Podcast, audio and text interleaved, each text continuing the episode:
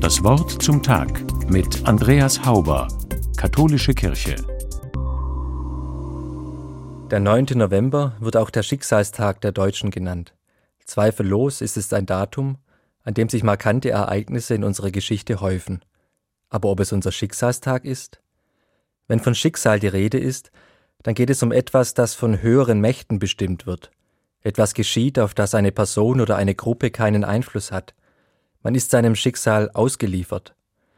Wenn ich den 9. November mit dem Schicksal verbinde, dann denke ich aber nicht nur daran, dass er für das Geschick der Deutschen bedeutsam ist, noch mehr steht der Tag dafür, dass sich aus der Mitte der Deutschen eine große Gruppe dazu aufgeschwungen hat, das Schicksal über andere zu bestimmen. In den Pogromen, die um den 9. November 1938 stattgefunden haben, zeigt sich das.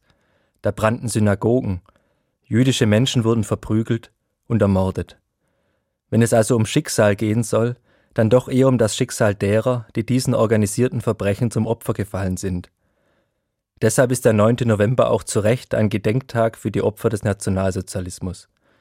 Was in dieser Zeit hier und in ganz Europa stattgefunden hat, ist in seiner Menschenverachtung, seiner Radikalität und Konsequenz einzigartig. Ich finde, wir dürfen nicht müde werden, das zu betonen. Aber es gibt Menschen, die sagen, sie seien genau das, müde. Sie wollen es nicht mehr hören.